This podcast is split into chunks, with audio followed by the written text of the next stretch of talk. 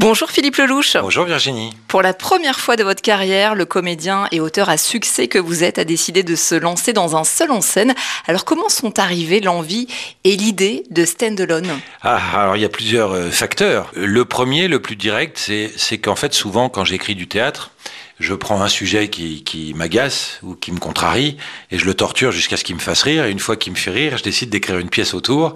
Alors ça veut dire que je nourris euh, plusieurs personnages, que faut que je trouve une arche dramatique, etc., etc. Là, il y a tellement de choses drôles dans l'époque où on est que euh, aurait fallu que j'écrive 5000 pièces de théâtre.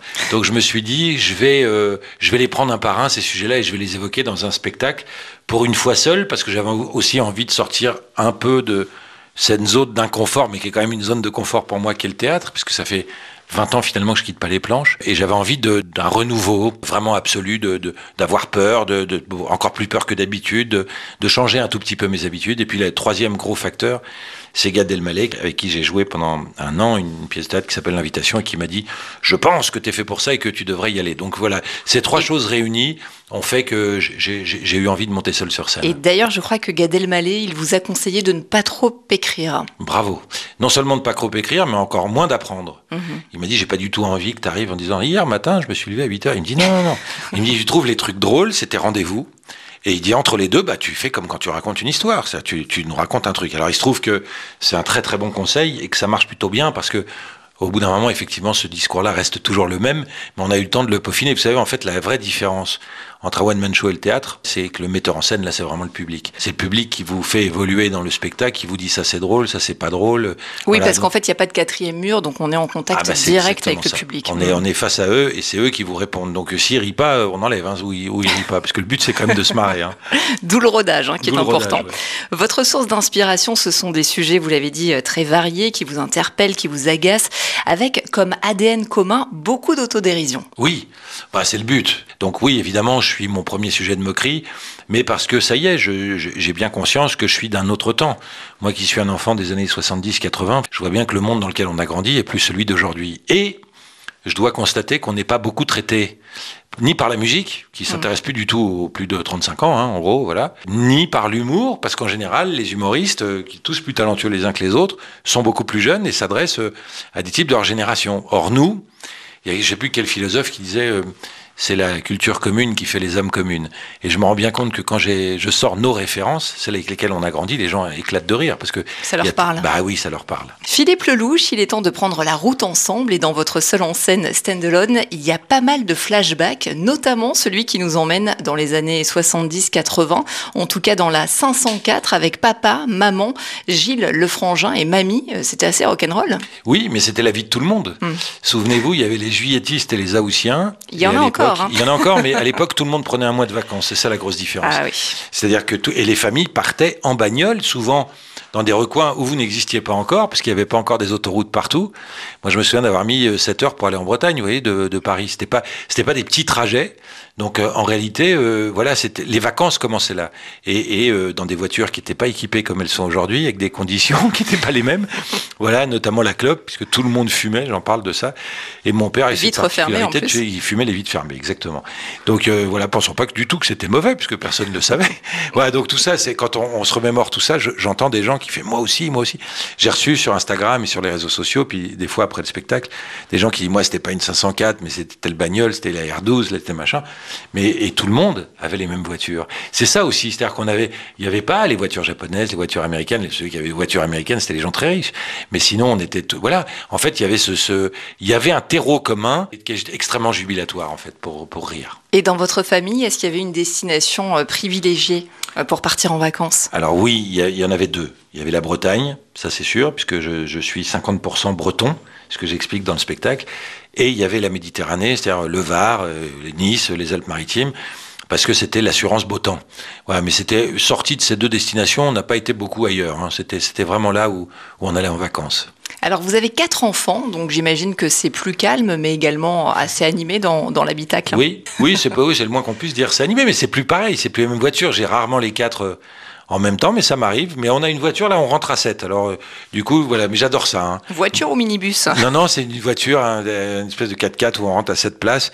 Mais c'est, euh, j'adore ça, moi. J'ai l'impression d'être, euh, j'ai ce sentiment d'être une famille quand j'ai tous mes enfants à table ou dans la voiture. Et ce là, on part et, ça rigole et ils se chambrent et ils se disputent. Enfin, ce que c'est une ambiance particulière, effectivement, dans, dans l'habitacle. Alors, vous avez présenté pendant 8 ans l'émission Top Gear sur RMC Découverte. J'imagine que les voitures, la mécanique, le pilotage, ça vous connaît bien, même très bien Oui, alors plus les voitures et le pilotage, la, mécanique euh, beaucoup beaucoup moins. Moi, je suis pas, je, je, suis pas très doué en mécanique. C'est ce qui faisait rire d'ailleurs les deux copains avec qui je le faisais, puisque je faisais exprès de raconter n'importe quoi, parce que j'y connais rien en réalité. Mais euh, oui, la voiture, c'est un truc qui me qui me tient bien. J'aime bien ça. Je suis un, garçon primaire avec ça, vous voyez ce que je veux dire? J'aime bien les grosses voitures, tout ça, c'est un truc euh, auquel j'ai joué depuis tout petit. Et alors, quel conducteur êtes-vous en dehors des circuits, bien sûr, hein, Philippe Lelouch? Je suis assez distrait. Voilà, je suis, je suis, je, pense que je reste prudent, c'est-à-dire que je, je, a fortiori quand j'ai femmes et enfants à bord, mais euh, je suis, je suis assez distrait. Je, mais c'est un endroit où euh, euh, qui m'a permis de créer beaucoup de choses dans ma tête. Souvent, quand je quand j'ai besoin de réfléchir à un sujet en particulier, je prends la voiture et je roule la voiture ou la moto, mais dans les deux cas, ça roule. Il y a des idées qui viennent. Ouais, absolument des idées, des réflexions qu'on pose beaucoup mieux en voiture et, enfin quand ça roule quoi. Voilà, il y, a, mm-hmm.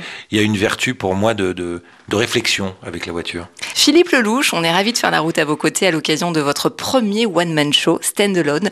Ce que j'ai découvert en préparant cette interview, c'est que vous n'étiez pas parti pour être artiste, mais journaliste. Vous avez d'ailleurs été journaliste d'investigation. Oui, alors je dois reconnaître aujourd'hui que c'était parce que à ce moment-là j'étais clairement un comédien raté. Hein. C'est-à-dire que j'ai eu envie de jouer la comédie, mais comme je comprenais pas bien comment ça se passait, comment on arrivait à devenir comédien professionnel. J'ai fait des études de journalisme et je suis devenu journaliste. Mais je crois que j'étais au fond un comédien qui jouait au journaliste. Vous voyez ce que je veux dire C'est pas tout à fait. Voilà. et finalement, vos études de journalisme, elles ont dû vous, vous servir dans l'écriture de vos pièces de théâtre. Incontestablement. D'ailleurs, je rappelle que vous avez euh, huit pièces au compteur et, des succès à chaque fois. Oui, j'ai cette chance-là. Voilà, je suis un enfant gâté au théâtre, je, dois reconnaître ça. Mais ça aussi, dans la démarche de, de pourquoi un one-man show, c'est presque une façon aussi de rentrer dans, dans un rapport plus intime avec, euh, j'allais dire, mon public. On n'a pas un public.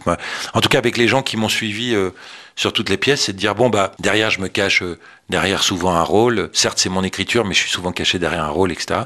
Et je peux pas. Là, on, bah, voilà, puisque vous êtes sympa et que vous me suivez depuis euh, presque 20 ans maintenant, bah, venez, euh, on va se rencontrer en vrai. Mm.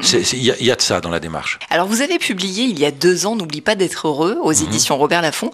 Est-ce qu'il y a un autre projet d'écriture? Oui, il y en aura forcément parce que c'est une... Euh, quand on a pris le pli de ça, l'écriture, c'est quelque chose, à un moment, on se dit, tiens, il faut que je prenne la plume sur ce sujet-là. Donc j'en ai pas, là, au moment T où je vous parle, je, je je n'en ai pas, mais ça peut venir demain matin. C'est-à-dire que je, c'est un truc qui, voilà, j'ai une espèce de drogue et en plus une, une psychothérapie intéressante, l'écriture. Donc quand on y a pris goût, mais c'est pas à vous que je vais dire ça, souvent on a le besoin d'écrire euh, devient prédominant à un moment ou à un autre. Alors on connaît votre travail de comédien et d'auteur, mais vous êtes également Philippe Lelouch, directeur du théâtre de la Madeleine à Paris, où vous jouerez d'ailleurs en fin d'année. Oui, en décembre, janvier, je joue le. J'ai très très peur parce que c'est une très grosse salle, c'est 800 places, et donc c'est euh, pour jouer tout seul. Non, c'est pas rien. Et en même temps, j'adore parce que effectivement, bon bah c'est un peu oui, je suis très très attaché à ce théâtre qui, qui, a été dirigé par des bien plus prestigieux que moi. Euh, je pense notamment à Sacha Guitry qui a monté 23 ou 24 pièces quand même, c'est pas rien. Et je suis très attaché à ce théâtre, je le connais bien. Et là, bah, c'est la première fois effectivement que je vais rentrer tout seul euh, sur scène, mais j'ai hâte. On vous voit aussi régulièrement à la télé et sur grand écran. Le dernier long métrage, c'était Alibi.com 2. Mmh. Est-ce qu'il y a d'autres envies, d'autres projets derrière ou devant la caméra? Les deux. Euh, alors là, là, je tourne en ce moment une série, au moment où je vous parle, une série euh, pour TF1 qui me fait beaucoup rire avec Claudia Tagbo qui s'appelle RIP. Voilà, une histoire de, de, ça va être assez drôle. C'est Claudia Tagbo qui a hérité d'une entreprise de pompes funèbres et, elle doit la faire tourner, mais elle a aucune idée de comment ça tourne, donc elle engage que des bras cassés, dont moi. Et donc c'est assez drôle. Voilà, c'est prétexte à comédie. Et puis euh, oui, ça commence à me trotter. J'ai envie de, de réaliser un autre long métrage et, euh, et j'ai hâte. Voilà. Ça va tourner autour des mêmes thèmes que qu'il y a un peu dans le show. C'est c'est euh, voilà, c'est parler de, ça va être un film d'époque quoi, parce que maintenant quand on fait un film sur les années 80, c'est un film d'époque. Donc ce sera un film d'époque, voilà, d'un de, de, monde. Peut-être que oui, je fais partie de ces. Il y a un type qui m'a dit il y a pas longtemps, ton spectacle c'est de la nostalgie heureuse. Peut-être. Voilà. Ah, c'est bien résumé. Ouais, c'est joli. J'ai bien aimé. Alors peut-être je ferai un film sur la nostalgie heureuse. bah écoutez, on l'espère pour vous. Philippe Lelouch, merci d'avoir voyagé avec nous. Je rappelle que vous êtes en tournée dans toute la France avec ce premier seul en scène stand-alone. Toutes les infos sur votre site internet d'ailleurs. et merci de m'avoir reçu.